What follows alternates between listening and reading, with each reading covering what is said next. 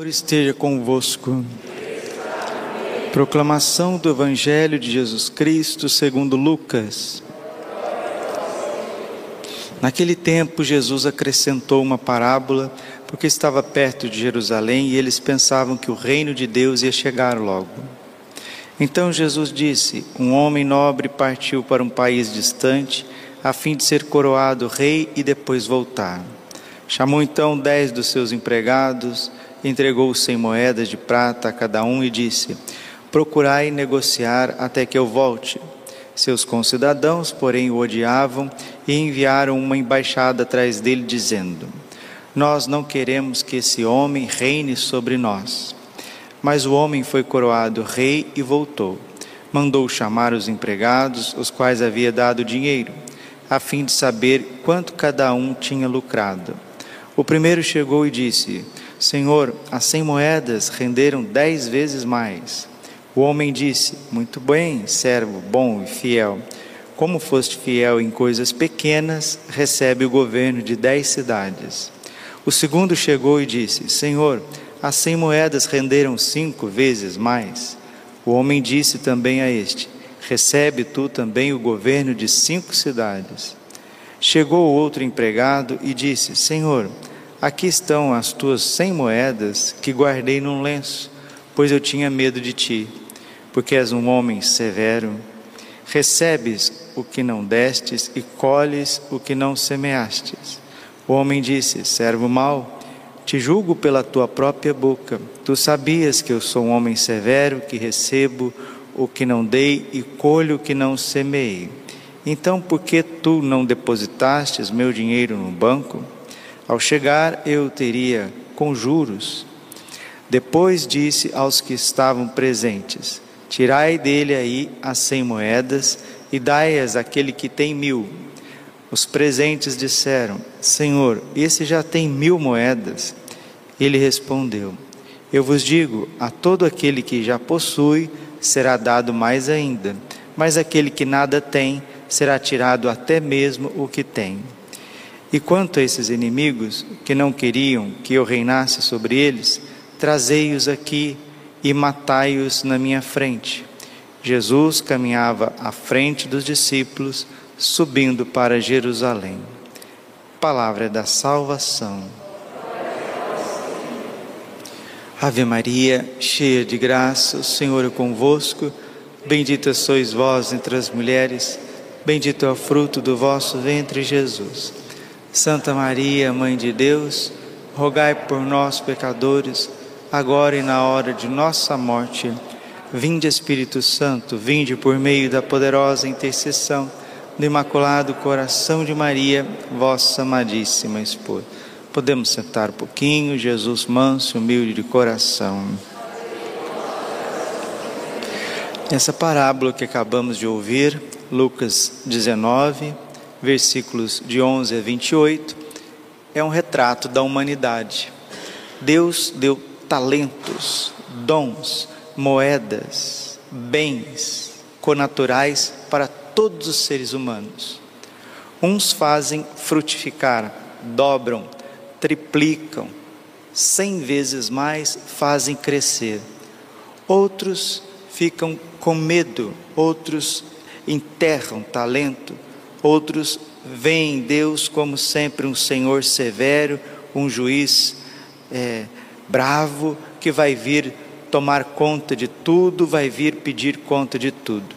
E outros, pelo contrário, não querem de forma alguma que Deus reine sobre eles. Aqui está o retrato de todos os seres humanos da face da terra principalmente o retrato dos cristãos, dos cristãos. Podemos fazer da nossa vida um dom, um presente, uma dádiva. Podemos ficar calculando demais, calculando com medo, medo disso, medo daquilo outro, medo do que pode vir, medo do que não foi, medo do que será, e esses cálculos excessivos vai fazendo com que os nossos talentos fiquem, fiquem secos, estéreis, fiquem parados, fiquem na mesma quantia. E outros, pelo contrário, já têm um ódio aberto a Deus, um ódio aberto à religião, né? não, querendo, não queremos que Ele reine sobre nós, vamos matá-lo, vamos persegui-lo, vamos acabar com a Igreja Católica, vamos acabar com o clero, vamos acabar com os padres, vamos acabar com a evangelização. Isso também aconteceu muito na história, acontece até os dias de hoje. O que fazer diante dos nossos talentos?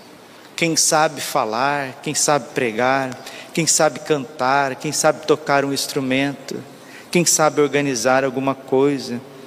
A nossa vida, ela é tão breve, ela é tão pueril, ela é tão rápida nesse mundo que nós não deveríamos ficar calculando demais Gosto de um pensamento de São Francisco de Assis, onde ele diz assim: escancare as portas para Cristo sem medo, sem cálculos, sem reservas. Escancare as portas para Cristo, abri as portas para o Senhor. São Francisco já dizia isso no século 13.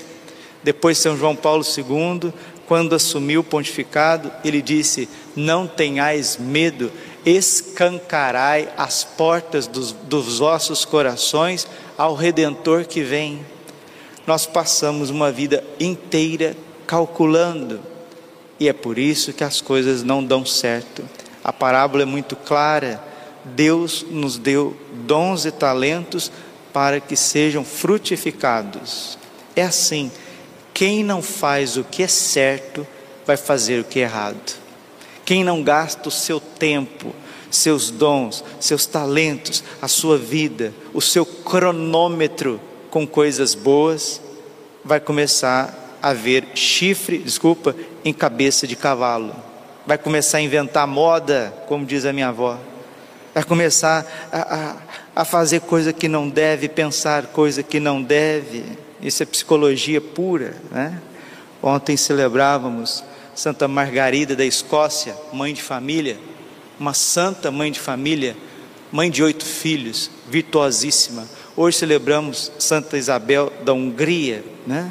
Naquela época, os casamentos eram já acordados, né? eles já faziam esses pactos matrimoniais quando nascia uma criança entre as nações, a Hungria e também a Alemanha. E ela casou, seu marido a amava muito, mas desde que foi para a corte, começou os seus tormentos.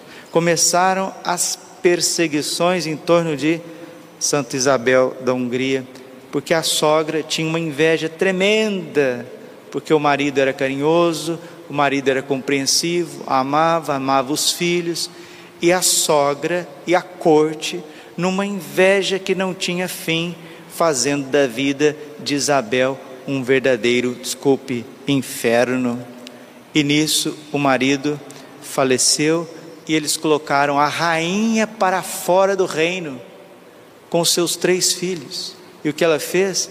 Ela foi viver num estábulo, como Jesus foi viver entre os porquinhos, entre as vaquinhas, e ali foi ajudando os pobres que também não tinham onde ficar.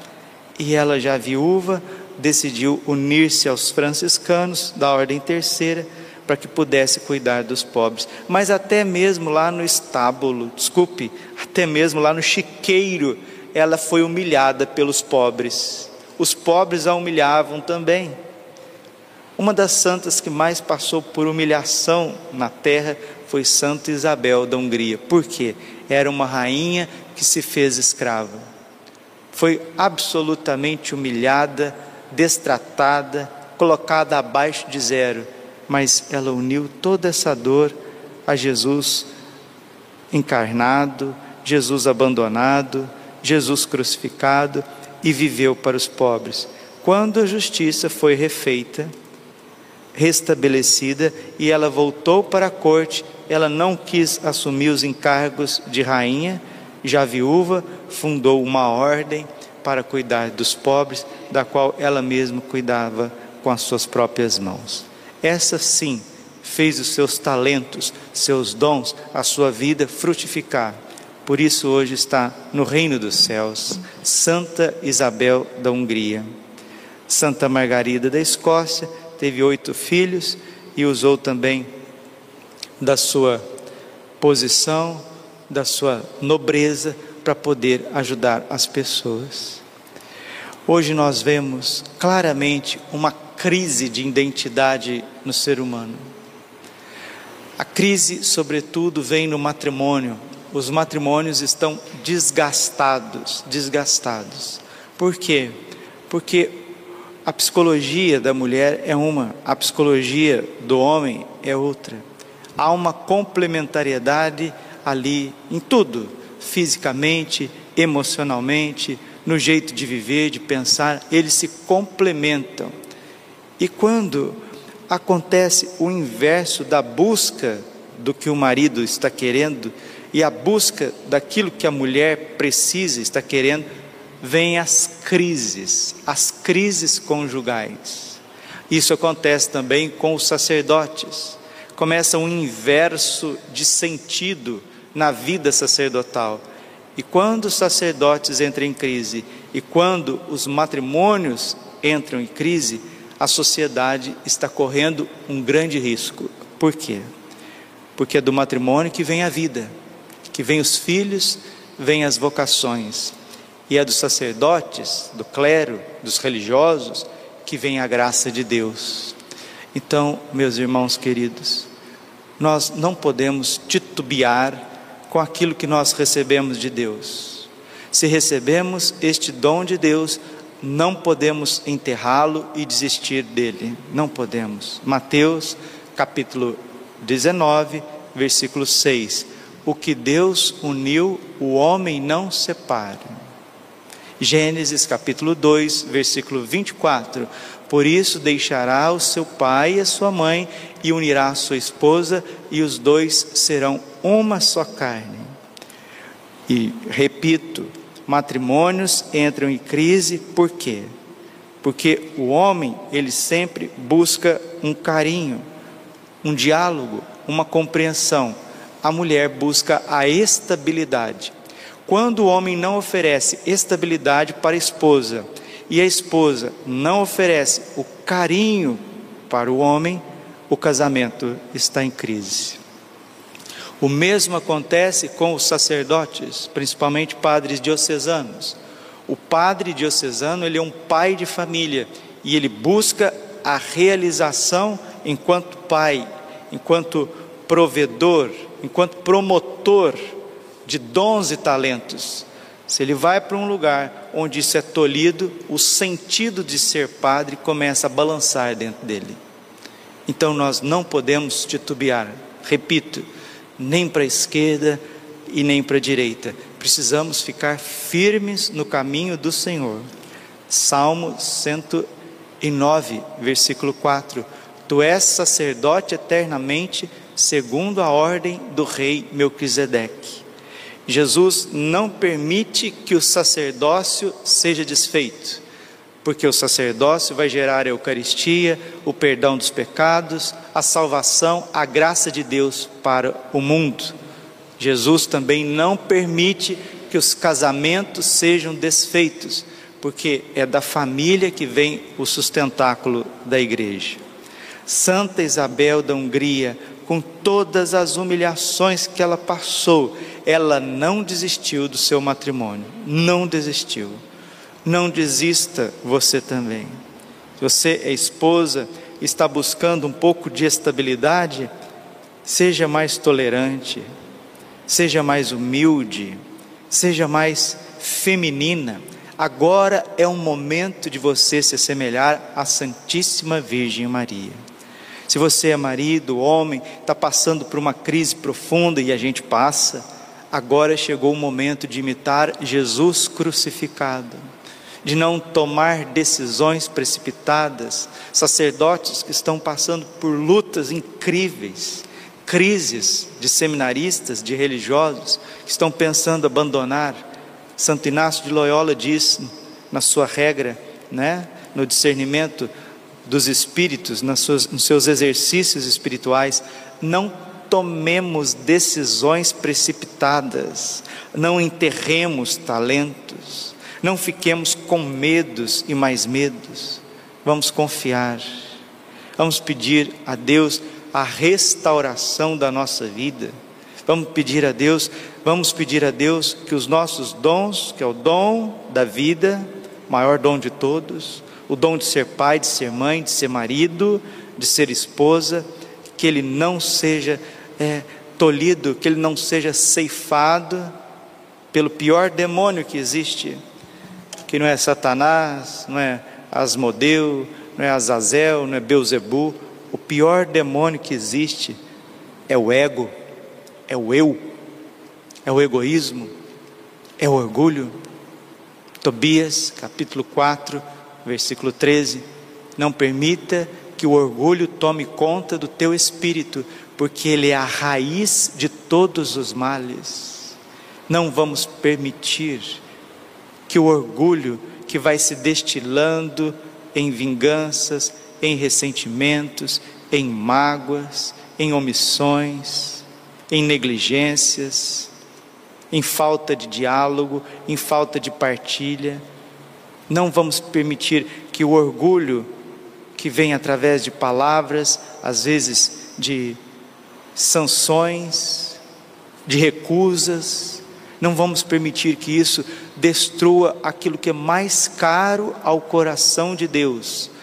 São as meninas dos olhos de Cristo, que é a família e o sacerdócio. E é aqui que o inimigo quer cegar. O inimigo quer cegar a família e quer cegar o sacerdócio. Não vamos permitir isso. Nós não podemos permitir. Se formos humildes e confiarmos, Deus faz nova todas as coisas. Apocalipse, capítulo 21, versículo 5. Eis que faço nova todas as coisas. Restaura-nos, Senhor. Restaura a nossa vida. Restaura os nossos pensamentos, os nossos sentimentos. Eles já não têm mais vinho, disse Nossa Senhora nas bodas de Caná, salvando um matrimônio, salvando um casamento. Por que que os casamentos acabam? orgulho, faltou o vinho do amor, só julgamentos. O que o marido precisa, a esposa não dá.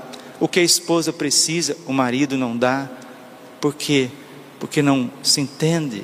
Já acabou o vinho, acabou a harmonia, a alegria, por uma série de coisas. Mas agora não é o tempo de pegar a caderneta e ficar anotando os defeitos alheios é tempo agora de dizer para Nossa Senhora: ajude-nos, vem em nosso auxílio, vem em socorro dos nossos filhos, da nossa família, ajuda a nossa vocação, Virgem Maria, ajuda os sacerdotes, ajuda os seminaristas que estão em crise, ajuda sim, ajuda as crianças que precisam desses matrimônios, ajuda a família, vem em nosso auxílio, socorrei-nos sem demora. Que Santa Isabel da Hungria que foi extremamente humilhada nessa vida e nunca tomou decisões precipitadas, sempre recorreu ao amor de Cristo, venha também intercedendo por cada um de nós. Glória ao Pai, ao Filho e ao Espírito Santo, como era no princípio, agora e sempre. Coração imaculado de Maria, confiança, saúde e vitória. Amém.